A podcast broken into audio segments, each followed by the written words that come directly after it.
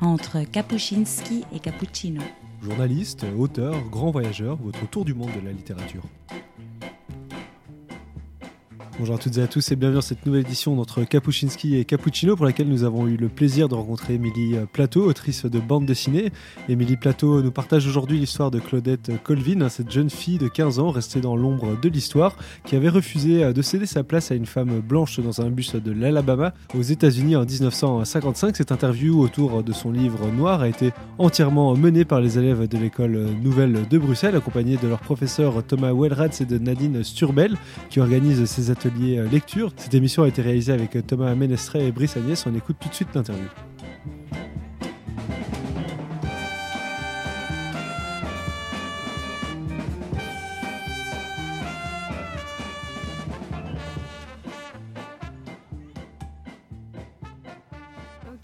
Bah, bonjour tout le monde. bonjour.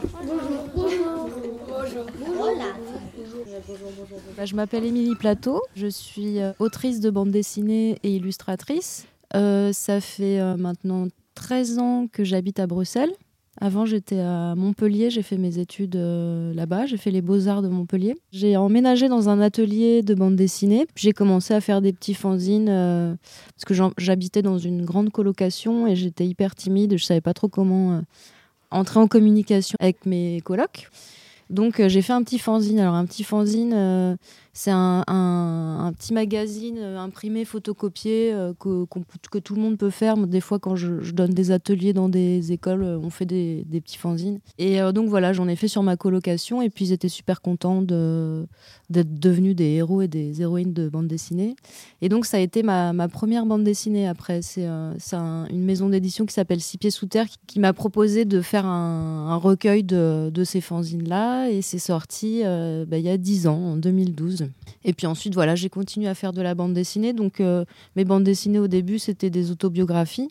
Donc, je parlais d'observation du quotidien, de mon entourage, euh, euh, de rencontres. Et puis ensuite, j'ai fait beaucoup de commandes donc, pour, pour des magazines jeunesse. Et j'ai fait deux livres pour une maison d'édition pour les enfants. Et puis ensuite, voilà, j'ai fait, j'ai fait Noir.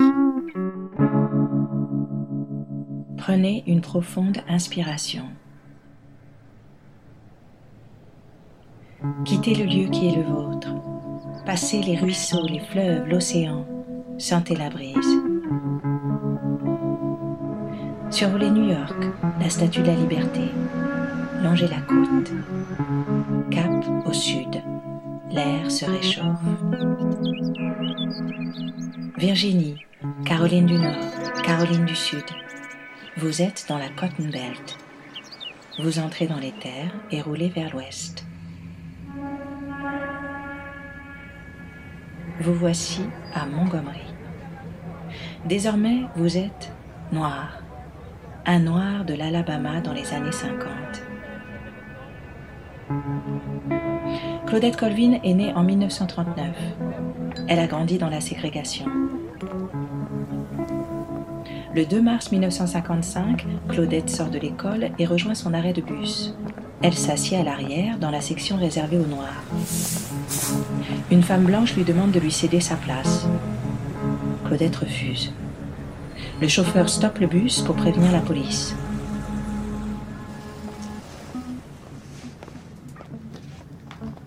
Alors, euh, je dois dire mon nom, c'est ça? Euh, je m'appelle Enimi, donc voilà. Et euh, je voulais euh, demander comment avez-vous connu cette histoire? Alors au début, je connaissais pas du tout Claudette Colvin. c'est donc Noir, c'est l'adaptation d'un livre de Tania de Montaigne, qui est une écrivaine journaliste française. Et c'est un, copain qui fait de la bande dessinée qui s'appelle Gilles Rochier, qui connaissait Tania de Montaigne et elle lui a proposé d'adapter son livre en bande dessinée parce qu'elle voulait toucher un, plus vaste public que juste le public qui lit des romans. Euh, et euh, lui, il a, refusé.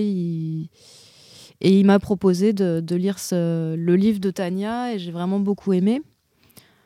Euh, autant le, parcours de, Claudette Colvin que le, la manière d'écrire de Tania qui était très, très percutante, très incisive, qui, qui, allait un peu droit au but et, et, je trouvais que ça allait bien avec ma manière d'écrire et de, et de dessiner. Donc voilà, ça s'est fait vraiment sur une rencontre. On s'est vu à Paris et puis on s'est bien entendu. Déjà, c'était un bon point parce que bon, si on s'était pas bien entendu, je pense qu'elle m'aurait pas laissé la, liberté d'adapter son livre euh, comme je voulais. Et aussi, elle, m'a vraiment fait confiance parce que j'ai fait tout de A à Z, euh, l'adaptation du roman.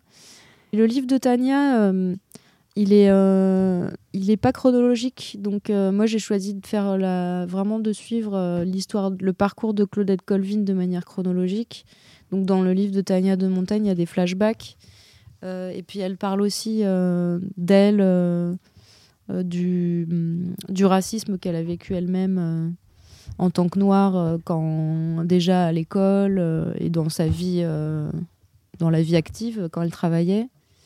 Et puis il y a plus de faits historiques aussi et en fait, c'est posé la question pendant l'adaptation du livre de savoir si j'adaptais encore plus son livre et que je, prenais encore plus de faits historiques. Mais finalement, avec mon éditrice, on a, décidé de, vraiment se focaliser sur Claudette Colvin. Et c'est pour ça qu'aussi, à la fin, il y a, un, lexique euh, documentaire euh, avec un peu plus d'explications sur les associations, sur les différents personnages qu'on voit dans la bande dessinée. Alors moi, je m'appelle Suzanne. Et euh, je voulais vous demander euh, ce que vous avez ressenti en faisant ce livre. Beaucoup de colère. Euh, j'étais, il y a des fois où, parce que en fait cette bande dessinée, je l'ai, je l'ai faite par étapes. Et, a la, la, plus grosse partie, c'est donc le dessin. une fois que j'ai écrit le scénario, voilà, je, je dessine l'histoire. Et toute cette partie, je crois que ça a duré un peu plus de huit mois pour tout dessiner euh, et, j'étais super en colère, j'étais super énervée. Euh. donc des fois, il fallait vraiment que je fasse des pauses et que, que je sorte un petit peu de, de, ma table à dessin et que j'aille me promener parce que vraiment j'étais euh, très très révoltée par, bah, par l'injustice que, que, Claudette a vécue. Moi, je m'appelle Maya et je voulais vous demander quelle histoire vous préférez, celle de Claudette Colvin ou celle de Rosa Parks? Bah, j'ai pas envie de les mettre en, tu vois, en espèce de compétition ou je sais pas quoi, parce que toutes les deux, elles ont, c'est vraiment des héroïnes euh, euh, dans l'histoire, tu vois. Euh, Rosa Parks, c'était c'était quelqu'un qui était aussi très engagé, tu vois. À, à, Montgomery, il y avait plein d'associations de femmes qui luttaient contre la ségrégation. notamment, bah, Rosa Parks, ça faisait des années en fait qu'elle militait. Et puis, euh, il y a aussi euh, Joanne Gibson Robinson, euh, qui est dans l'histoire, qui elle aussi était une militante très, très engagée contre la ségrégation.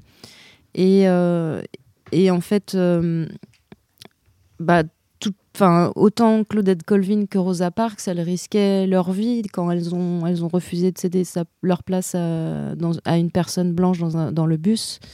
et Enfin, je, l'explique un peu au début. Elles, auraient pu être tuées par la police, elles auraient pu euh, subir des agressions. Euh, euh, et, donc, c'est pas, j'ai pas une préférence pour l'une ou l'autre. Évidemment, je suis très très touchée par par Claudette Colvin parce que parce qu'elle était adolescente quand elle a fait ce geste-là. Elle avait 15 ans, donc elle était un tout petit peu plus âgée que vous.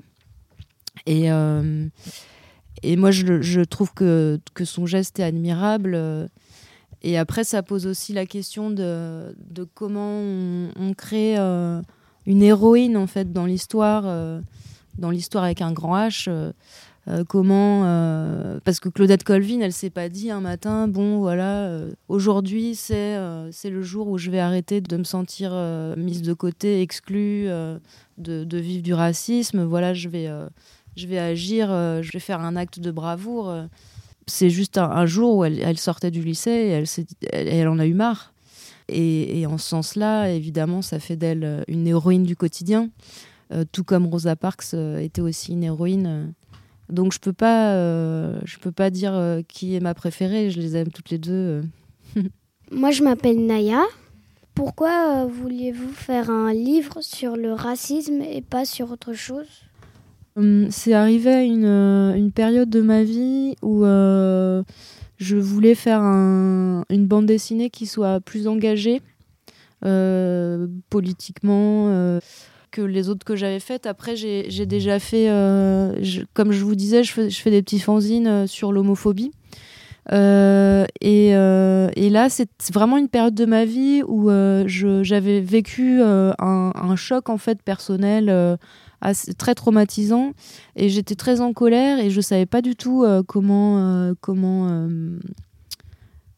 parler de cette colère, comment la, mettre en, mots et en dessin. Oui. Mais vous avez fait ce livre à une période de votre vie où vous étiez en colère, mais euh, euh, en plus connaître l'histoire de, Claudette Colvin, puis la dessiner et euh, peut-être ajouter quelques trucs, ça, ça vous a pas mis encore plus en colère? Si, si, si, ça m'a permis. Enfin, oui, oui, j'étais en colère, mais j'avais besoin de. Tu vois, quand, quand tu quand es en colère, enfin, moi je fais ça, j'écris et je dessine. Peut-être que vous aussi, quand vous êtes en colère, je sais pas, vous allez jouer au foot, vous, vous tapez dans un Punching ball. Dans un punching ball, voilà. Bah moi, ma manière de sortir ma colère, c'est de, c'est d'écrire et de dessiner. Et oui, j'avais vraiment envie de, parler de ces thématiques-là. Et puis, euh, enfin, au-delà du racisme, noir, ça parle aussi du sexisme. Et c'est, euh, bah, des sujets qui me, qui me touchent et, dont j'ai envie de parler euh, de plus en plus.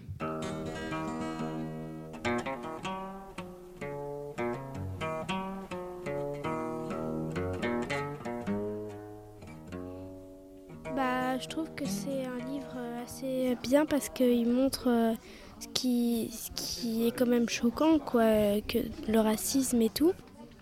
Et comme j'avais dit euh, avec Émilie Plateau qu'il y avait des moments où par exemple euh, elle se fait violer, et bah la page est noire et c'est bien parce que moi je, trouve que ce livre il pourrait être lié à n'importe quel âge à partir d'un âge quand même où on comprend. Dès 9 ans on peut déjà le lire et c'est bien parce qu'il n'y a pas des endroits où c'est trop choquant. Euh, au niveau des images. J'étais un peu fâchée, un peu stressée. J'étais fâchée parce que euh, ça se fait pas euh, ce qu'elle a subi. Et j'étais stressée parce que je savais pas ce qu'elle a. Enfin, comme j'étais qu'au début du livre, je savais pas ce qu'elle allait encore avoir. Je pense que oui, euh, c'est toujours d'actualité. Il y a souvent des manifestations. En ce moment, il y a beaucoup de manifestations. Je pense pas forcément sur ça, mais euh, ça remonte un peu toutes ces questions-là. Parfois, euh, il y a des gens dans la récréation et ils sont toujours parfois harcelés même par des enfants, alors que c'est déjà des enfants. Donc, ils ont moins la conscience d'un adulte, mais c'est bizarre quoi. Un enfant qui t'harcèle pour ta peau. Moi, je trouve ça bizarre, vraiment. Je me suis aussi un peu sentie euh, en colère quand euh, je me suis dit bah, que euh, les Noirs devaient céder la place aux Blancs, et toujours comme ça. Et donc, je me suis vraiment un peu sentie en colère quand on l'a lu, puisque cette sorte de racisme, un peu, bah, je, je trouve ça un peu inacceptable de dire ben, les, toilettes blanches sont mieux que les mhm. toilettes noires. Mhm. Déjà de séparer les, toilettes. Mhm. Donc euh, je trouve voilà. Euh, bah, de toute façon, lire noir euh, aux élèves, ça avait tout son sens par rapport au projet général qui était de, de mettre en évidence certains personnages fictifs, mais aussi dans leur, dans leur apparence et dans leur caractère. Mais c'était une évidence aussi de, de parler de quelqu'un qui a autant compté dans l'histoire. Euh, et comme le disait très bien Émilie Plateau, quelqu'un qui euh, était méconnu de son temps et qui a tellement influencé le, reste. Donc oui, c'est sûr que c'est c'est un livre qui demande un certain accompagnement quand tu as cet âge-là. En tout cas pour certaines thématiques, parce que les enfants finalement ont très très bien compris dans quoi, euh, dans quoi ils mettaient les pieds d'une certaine façon. Euh, euh, et, voilà, non, je, suis, je suis toujours assez étonnée de la maturité en fait qu'il qu'il nous montre dans, dans, ce type de, de, lecture. Et donc j'étais hum, très contente et puis très contente qu'il puisse aussi avoir cet échange avec Émilie autour de ces questions. Quoi.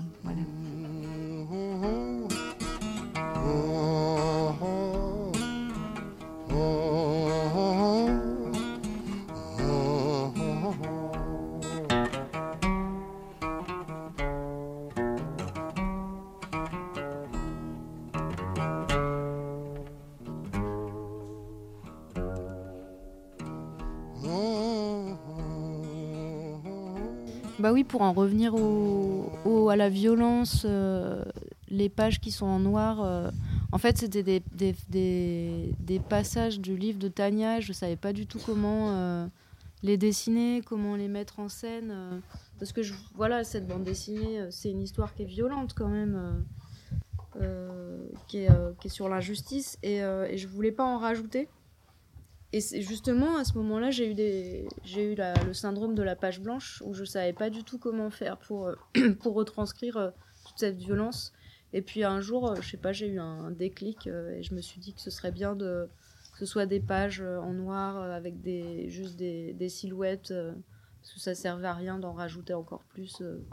et justement aussi, ça permet de, de pour un public plus plus jeune de, de lire la bande dessinée sans forcément comprendre tout ce qui se passe, tous les enjeux. Moi, je m'appelle Georges et euh, vu que vous avez fait ce livre sur Claudette Colvin, euh, on se posait une question. Est-ce que vous êtes euh, déjà allé dans les environs de la maison de Claudette Colvin? Alors pour faire cette histoire, j'ai regardé beaucoup de, enfin j'ai fait beaucoup de recherches de photos documentaires euh, comme Claudette Colvin, elle a été évincée de l'histoire, il euh, n'y a quasiment pas de photos d'elle euh, adolescente. Peut-être que vous avez vu des photos d'elle si vous avez fait des recherches un peu autour du livre. Et il y en a une ou deux quand elle avait 15 ans qui, qui se trouvent sur Internet. et puis ensuite, j'ai j'ai trouvé des photos évidemment de Martin Luther King, Rosa Parks, euh, et puis de, l'époque aussi, parce que comme c'est une bande dessinée historique, il fallait vraiment que ce soit, euh, soit d'époque, donc euh, que les bus correspondent aux bus de, de l'époque des années 50, les voitures et tout ça. Et puis pour Montgomery, j'ai pas pu y aller. Mais euh, pareil, j'avais plein de photos euh, de l'époque euh, de Montgomery et je me suis promenée sur Google Maps pour voir un peu comment était, construite la ville. Et puis il y a un, homme sur, YouTube qui a fait un, une vidéo où il est en voiture et il, il, fait toutes les rues de Montgomery et on voit toute la ville. Donc ça aussi, ça m'a aidé. Mais non, j'y suis pas allée. Euh, moi, c'est Nora et je voulais savoir si vous avez déjà eu le syndrome de la page blanche. Euh, quand je ne sais pas comment dessiner euh, une, une, scène dans une bande dessinée, par exemple, alors oui, oui, je l'ai déjà eu. je...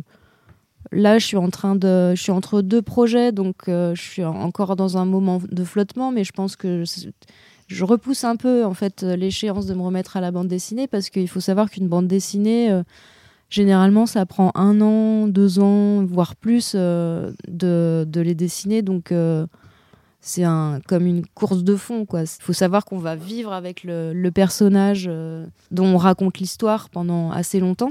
Et donc, oui, oui, des fois, j'ai une page blanche, je stresse, je me lève le matin et puis je, je, zone un peu comme un petit lion en cage. et quand j'ai ces moments-là euh, au début, je me forçais à rester à ma table à dessin et puis euh, c'était complètement contre-productif, ça servait à rien. Euh, maintenant, je vais me promener, je, je m'aère, je vais faire du vélo et là, ça me permet de, de sortir des idées, de, de, retrouver un peu mon imagination et puis après, je, je, réussis à me lancer et à vaincre la, la page blanche. Je m'appelle Lucas et on dit plutôt auteur ou autrice? C'est ta question? Si on dit auteur ou autrice? Euh, bah, On dit autrice. Euh, quand j'ai débuté dans la bande dessinée, on disait auteur sans E. Et puis après, on a dit auteur avec un E, mais on n'entendait pas trop la différence. Et en fait, autrice, c'est un mot qui a existé. Euh, alors, je ne sais plus exactement l'histoire exacte de, ce mot-là, mais il existait peut-être au, au, 18e ou au 19e siècle. Enfin, je ne veux pas dire de bêtises. Et en fait, c'est euh, l'académie euh, qui a, l'académie française qui a décidé de, supprimer euh, ce mot autrice parce que c'est bien connu qu'il y a que des hommes qui écrivent des livres. Et, et, donc voilà, ça revient sur le devant de la scène depuis. ouais, comme je vous disais, moi j'ai débuté la BD il y a 10 ans et on disait auteur sans E. Et, euh, et autrice, on, utilise ce mot vraiment de manière euh, maintenant, enfin voilà, c'est passé de nouveau dans le langage courant depuis peut-être 5 euh, ou 6 ans. Donc oui, oui, moi je revendique autrice plutôt qu'auteur. Mais ça choque encore. bah, bon, moi je m'appelle Chan. Est-ce que c'est en Belgique que vous avez écrit le livre noir ou pas?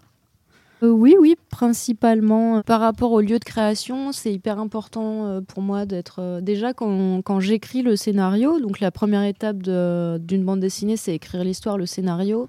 Et j'ai vraiment besoin là d'être chez moi toute seule dans une grotte. j'éteins mon téléphone, j'éteins tout et j'écris parce que ça nécessite énormément de concentration. et puis, et puis ensuite, ouais, j'aime bien travailler à la fois euh, entourée de gens euh, ou chez moi toute seule, ça dépend euh, des périodes. Quand j'ai des périodes un peu de stress, je préfère rester chez moi toute seule plutôt que de, de, repasser mon stress à tout le monde autour de moi. Et puis ensuite, quand on fait de la bande dessinée, ça arrive de, faire des résidences aussi. Et les résidences, c'est quand on peut postuler, il y a des appels à projets, et on peut aller dans un atelier qu'on nous prête, donc on est payé pour ça et on, est dans un atelier qu'on nous prête. Bah, par exemple, comme on disait à Rome, il y a la Villa Médicis où parfois il y a des gens qui font de la BD qui vont travailler là-bas. Moi, j'ai fait une résidence euh, pendant six mois dans un atelier à Montréal. Et c'est vrai que d'être euh, invité euh, dans un lieu qu'on me prête et de savoir que bah voilà, enfin que que je suis invitée pour mon travail, ça pour moi ça me permet de d'être, euh, d'avoir une motivation supplémentaire et de me dire bon voilà je suis là euh, il faut pas que, que, je traîne et que, que j'aille trop me promener au parc finalement parce que parce qu'on attend de moi une espèce de résultat et, euh, et donc ouais quand j'étais à Montréal j'ai beaucoup beaucoup dessiné j'ai fait j'ai fait quasiment deux BD puis j'avais fait des expositions et tout et, et c'est un c'est une stimulation c'est une émulation aussi de d'être dans des lieux euh, qu'on partage avec d'autres gens. Euh, pour moi, c'est hyper important. Moi, c'est Alina et je voulais savoir euh, combien de temps avez-vous mis pour faire tout ça? Alors pour faire noir, ça a été en plusieurs étapes. Donc d'abord j'ai rencontré, enfin d'abord j'ai lu le livre, et puis j'ai rencontré Tania de Montaigne. Donc ça c'était en septembre 2016. j'ai lu énormément de fois son livre pour m'imprégner de l'histoire et pour pour vraiment euh, oui, coller au mieux euh, à, son, à son récit, à son roman. Et puis ensuite, euh, bah, c'est la phase de documentation. donc, trouver plein de photos, des personnages, des vêtements, des, des, bâtiments, des décors. Ensuite, il y a l'écriture du scénario, donc l'adaptation du roman lui-même. Donc écrire, euh, écrire les dialogues. Euh, ce qui était très compliqué, c'est que le livre de Tania de Montaigne, il n'y a pas du tout de dialogue dedans. Et une bande dessinée sans dialogue, euh, enfin ça se fait, il y a des bandes dessinées muettes, mais là, c'était pas, c'était pas le but. Donc c'était un petit peu compliqué. Et puis ensuite, il y a toute la phase de... Donc on appelle ça le, les crayonnés. Et ensuite, c'est l'ancrage. Donc c'est quand on repasse au propre les bandes dessinées, enfin les, dessins en noir. Et puis la, phase de, de, mise en couleur, donc la mise en couleur c'est sur euh, un logiciel qui s'appelle Photoshop. Et au total ça m'a pris euh, deux ans et demi. Mais euh, en parallèle, j'avais, je donnais des ateliers dans une école de bande dessinée, j'avais d'autres commandes pour des magazines. Donc je, il y a eu, il y a eu huit mois où j'ai vraiment travaillé tout le temps, tout le temps, rien que sur noir, mais sur deux ans et demi euh, mis bout à bout, peut-être que j'ai travaillé un an et demi dessus, quelque chose comme ça. Bah, euh, moi, je voulais vous demander euh, si vous avez un prochain projet, plusieurs projets, c'est lesquels? Alors là, en octobre l'année dernière, j'ai sorti une bande dessinée qui s'appelle L'épopée infernale. C'est une bande dessinée plutôt autobiographique. Et c'est... alors peut-être que vous avez déjà lu ça, des livres dont vous êtes le héros. Ça vous parle ou pas? Ouais. Donc moi j'en lisais quand j'étais enfant et ado. Et, euh, donc là c'est un peu une parodie euh, de livre dont vous êtes le héros. Là ça s'appelle euh, donc l'épopée infernale, le livre dont vous êtes l'héroïne. Et en gros c'est un peu tout ce que j'ai vécu en tant qu'autrice de bande dessinée. donc je raconte des rencontres, des festivals, des librairies parce que quand on fait de la bande dessinée on, a, on est invité à pas mal voyager pour rencontrer des gens, pour faire des dédicaces. Et, donc voilà, j'ai accumulé beaucoup, beaucoup d'anecdotes. Et puis j'en ai fait un livre avec plein de scénarios, plein d'embranchements possibles sur, euh, sur ce que c'est que d'être une autrice euh, dans, dans le milieu de la bande dessinée. Et puis là, je travaille sur un, une autre bande dessinée euh, avec une scénariste, une amie. Donc c'est la première fois que je travaille avec une, une personne qui écrit l'histoire pour moi. elle s'appelle Margina Sowa et c'est une histoire sur une femme qui a existé aussi euh, et il y a un peu un parallèle avec Claudette Colvin dans le sens où euh, elle n'a pas du tout été connue de son vivant. C'était une femme qui gardait des enfants euh, aux États-Unis et qui faisait des photos en parallèle. Et ces photos, elles ont été retrouvées une fois qu'elle est, est décédée. Et elle s'appelle Viviane Mayer. Elle fait beaucoup de photos, elle faisait beaucoup de photos de rues, de gens, euh, euh, des autoportraits aussi, euh, et, j'aime beaucoup le regard qu'elle porte sur le, bah, sur le monde, sur les gens. c'est à la fois très beau, très décalé, très humain. Moi, je voulais juste savoir si peut-être, vu que vous avez dit que vous êtes allé voir votre papa, ça, pendant que vous étiez en train d'écrire le livre, et euh, est-ce que peut-être il vous a aidé ou euh, à trouver l'inspiration pour dessiner? Euh, Alors mon, père, il dessine aussi. il était architecte d'intérieur, donc des fois, je, quand en fait, j'aime pas du tout la perspective. Pour moi, c'est un truc, ça me, ça me fait complètement, ça me terrorise. Et parfois, il m'aide, ouais, en pour, euh, pour des, des, questions de perspective. Mais après, euh, quand je travaille sur une bande dessinée, généralement, j'aime pas du tout euh, qu'on qu'on regarde ce que je fais. moi, je suis assez introvertie quand je dessine et, et, pareil quand je suis dans un atelier j'aime pas du tout qu'on regarde derrière derrière moi ce que je fais donc non non je lui ai pas demandé je lui ai pas demandé de, de m'aider pour ça après quand une fois que j'ai vraiment bien entamé l'écriture le, de la bande dessinée, là j'envoie deux trois amis maximum pour avoir leur retour euh, et leurs avis. C'est tout. Pas plus, ouais. ben, moi je m'appelle Rémi et euh, euh, je voulais vous demander si à votre avis Claudette Colvin a déjà lu votre livre, votre livre noir. Alors non, elle l'a pas lu. Euh, le truc, c'est que Claudette Colvin, il y a une période euh, où elle voulait plus du tout entendre parler de cette histoire, qui était très dure pour elle. Euh, et donc, elle a, plus du tout voulu répondre aux interviews des journalistes et tout ça. et Tania de Montagne, elle a sorti son livre en 2015, donc elle a fait énormément de recherches et elle a essayé d'entrer en contact avec elle et elle lui a dit qu'elle voulait pas qu'elle voulait pas la, rencontrer, qu'elle voulait plus euh, parler de cette histoire.